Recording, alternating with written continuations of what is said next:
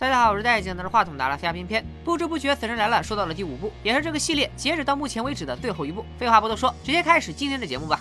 小白五代目是个标准社畜，别看他脑袋不大，脖子也不粗，但居然同时干着两份工作：白天在某公司干销售，晚上在某饭店当伙夫，而且还获得了去巴黎跟名师大厨进修的机会。但是小白在公司里还谈了个女票，去吧，女朋友说接受不了异地恋；不去吧，女朋友又嫌弃他轻易放弃梦想。那你说咋整？We're not working out. What the fuck?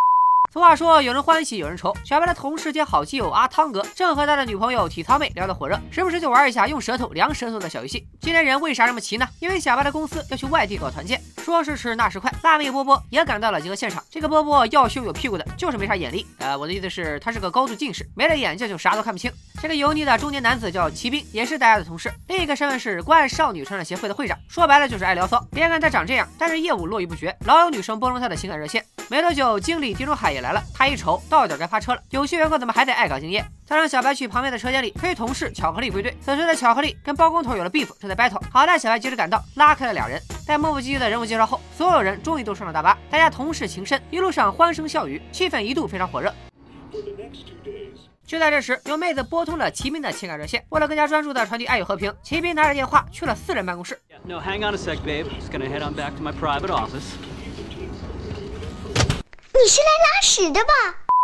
一辆伐木车跟大巴擦肩而过，跟第二部的那辆简直一毛一样。但是小白并没有察觉任何异常，车很快就驶上了一条正在翻修的大桥。道路旁随处可见一些工具和沥青车，甚至还有工人早就挖好了桥洞。不过米国人心比较大，并不觉得这有什么危险的。大巴被修桥的工人拦了下来，一个急刹车，小白的手被前座上的风力物划伤。与此同时，收音机也串台放起了歌，大风说刮就刮，桥面说裂就裂。很快，他们大巴前的桥面就裂了个大口子。司机打开车门，所有人抱头鼠窜。阿汤哥的女票体操妹，顾名思义是个体操运动员，她一套转体动作下来，成功越过护栏。只是没想到自己站的那块刚好整段垮掉，体操妹从桥上掉了下去，直插桥下的翻车杆。小黑把女票金发妹送到安全地带以后，其他同事也紧跟体操妹的步伐，还在大巴里的骑兵跟着车载进海里。辣妹波波也想爬到桥对面，不小心掉了下去，本来啥事没有，结果碰到了个补刀的。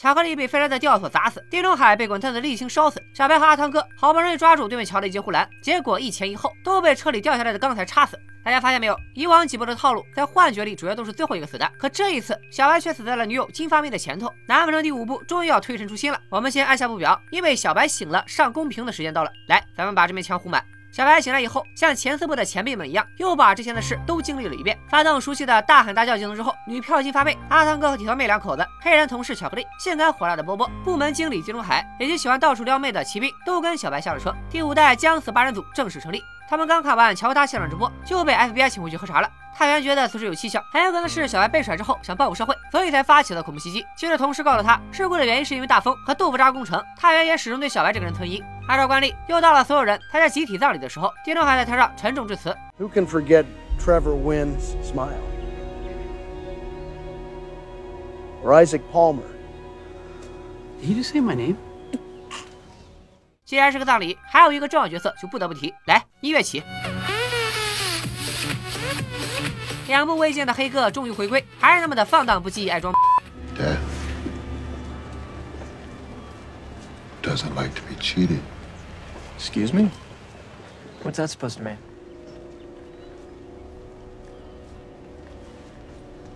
You all just be careful now. Okay. Thanks for the advice. Creepy guy. 大家的生活很快又恢复了平静。这天，阿汤哥在陪女票体操妹训练，正好赶上场馆里的中央空调坏了，工作人员只能一边修理一边拿来了备用风扇。谁都没有注意到，中央空调漏的水正好滴在了备用风扇电源线暴露出来的铜线上。接下来，一颗螺丝又不偏不倚的落在了体操妹的屏幕上。按照这个逻辑，死神的计划是让体操妹踩到螺丝，然后掉在导电的水里被电死。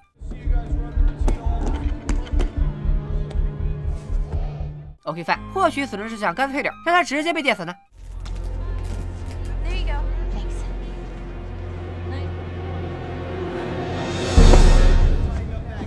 Okay, go to bars. 眼瞅着体操妹都开始玩高低杠了，此人同时你完没完？能不能给个痛快？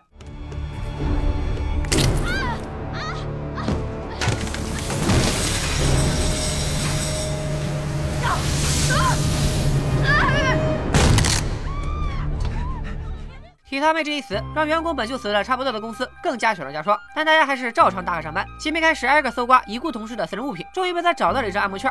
与此同时，近视眼波波的滴滴专车到了，他火急火燎的准备离开，不小心碰倒了办公桌上的相框，玻璃正好从自己的右眼开始裂开。不过岁岁平安，波波并没有在意，径直离开了办公室。他这么着急是要去干嘛呢？咱们接着往下看。这边齐明已经来到了按摩店，Yo, Buddha. Slow down on the rice cakes. 齐明心想，就连前台小姐姐都是前凸后翘的，那待会儿真正的按摩师一上手，不得起飞了啊！我跟你说，老妹儿啊，就往我那个肾房区猛攻啊！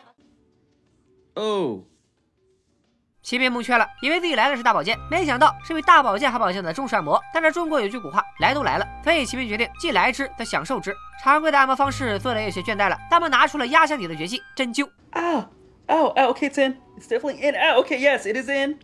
Uh, how many of these are you gonna put in me? 就在这时，齐明的情感热线响了。因为按摩期间不能接电话，阿姨把齐明的手机放到了竹架上，扎完最后一根针，嘱咐齐明睡一会儿就离开了。谁成想，熏香灰掉在了刚沾满酒精的毛巾上。按摩床表示，齐明是自己生命中无法承受之重，直接就折了。扎满针灸的骑兵一头栽了地上，不仅正面朝下，还撞翻了酒精。不是我说，这都第五步了，你们还是没改掉不拧紧皮儿的毛病啊！好在火势还没蔓延开来，齐明爬起来准备逃命，可情感热线又响了。可情感热线又响了，他这才明白什么叫红颜祸水。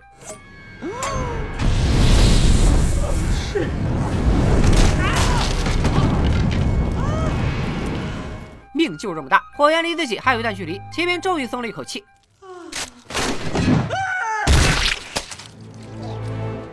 大家伙得知齐明的死讯后，纷纷赶到现场，这都死俩人了，相信大家也看明白了，这一集的小白并没有任何技能，还是得靠黑哥剧透。说时迟，那时快，小白在现场见到了黑哥，他想问明白对方到底发生了什么。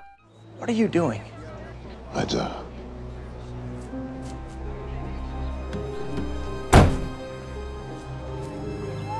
What's happening to us? What makes you think I know anything? 你说为什么？你工作室的专业视频，全世界都在看好吗？黑哥说来说去，无非还是前几部的内容，大家最后都要按顺序一个个击击。巧克力懵了，凭什么中国人老说大难不死必有后福，我们却是大难不死，最后都得死？这时候搞什么中性化差异？黑哥没有理会，继续说道：“你们不死，死神为了凑数，别人就得死。”说者有心，听着阿汤哥更有心了。他一秒 get 到，大家都得死，但是只要杀掉本来不会死的人，替死人大哥完成点业绩，就能继承被害者的生命余额，逃过一劫。嗯，这倒是个前四部没有提过的新设定。小白突然想到，在自己的幻觉里，金发妹本来就没死，所以不用担心她的安危。听到这话，阿汤哥就更来气了。凭什么你媳妇能活，我媳妇就得死呢？大家见阿汤哥失了智，反正也劝不动，就决定先去找波波。此时的波波正准备做近视激光手术，医生先是固定了他的头，然后撑开了他的右眼。波波一度非常紧张，甚至浑然不知自己拽下了小熊玩偶的眼睛。医生对波波说：“我去拿几份文件，你就在此地，不要走动。”话音刚落，就转身出了手术室。你们这些美国医生就不能好好的待在自己的工作岗位上吗？I need you in PT three right now. Okay. And I do. Okay. 继续看波波这边，饮水机的水洒在插座上，破坏了线路。手术室里的激光仪也跟着发生故障。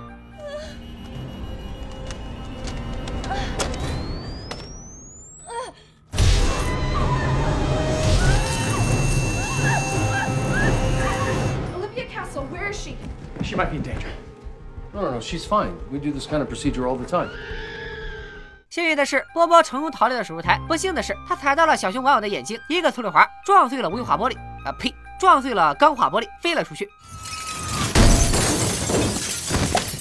按照死亡顺序，下一个击击的是巧克力。此时的他正在工厂里值班，查看考勤表的时候，看到了包工头写的那句“法克油”，这是赤果果的种族歧视啊！是可忍，巧克力不可忍。他找到包工头表示：“大哥，你家里最近没事吧？帽子都变色了。”这句话一出，俩人又理论起来。悬空的铁钩突然失灵，跃跃欲掉。巧克力轻轻一推，包工头躺枪，铁钩从他的喉结直穿天灵盖。如果替死鬼理论成立，巧克力就此逃过了死人游戏。现在唯一能证明成立与否的方法就是看看死亡顺序会不会顺延到下一个。Who is it, Who's what? Dennis!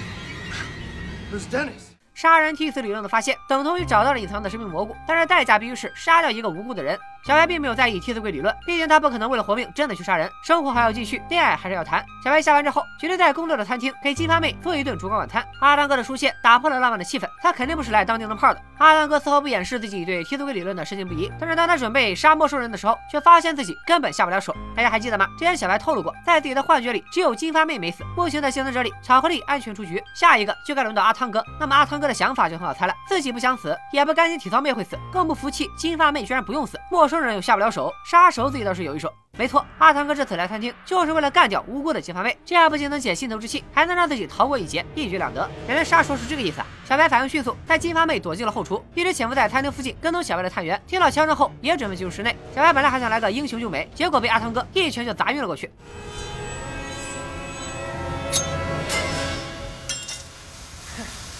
Not your time yet.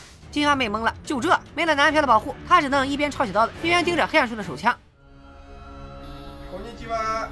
私の名前は精神小伙。 Are you okay? What's going on? It's Peter. He has a gun. 按理说，阿汤哥杀了探员之后，相当于续了命，应该马上走人才对。但阿汤哥也不傻，金发妹目睹了自己杀人的全过程，他还得杀了金发妹灭口。关键时刻还是得靠那四个字。小白醒了，他抡起平底锅，把阿汤哥的枪打到了灶台上，俩人扭打在一起，完全没有注意到枪在一点点被加热。还没打上几分钟，小白又双肉肘被打晕，就这战五渣的能力，基本可以告别打架了。阿汤哥决定集中火力，先把金发妹干掉。没错，小白又醒了。不过大家是不是都忘了那把枪啊？It's gone. You killed him. So does that mean I get Block's life? 阿豪没吃了。看来此人游戏是真的结束了。给大家捋捋现在的剧情：金发妹在小白的幻觉里本来就没死，所以她一直都是安全的。阿汤哥杀了探员，加入安全大军，死亡名单顺延到小白。紧接着小白杀掉阿汤哥，继承了探员的生命余额，所以现在小白也是安全的。时间来到两周之后，既然受不了异地恋，又不想男票放弃梦想，金发妹决定陪小白一起去巴黎。两人一起坐上了去往巴黎的飞机。No, come on, You know what I? Everybody just what you want. What's all that about? I have no 这个场景大家有没有似曾相识？没错，就是第一部主角团被碾压飞机的情节。初代小白嚷嚷着飞机要炸了，但是所有人都不以为然。很快飞机起飞，小白五代目又听到了片头在大巴上听的那首歌。接下来发生了什么？大家应该还记得。这回连金发妹也没能逃得了，和小白以及还在飞机上的所有乘客集体领了便当。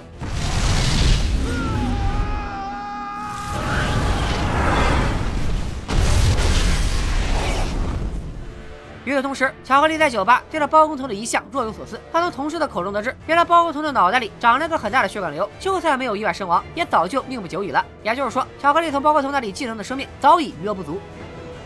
Life's a bitch.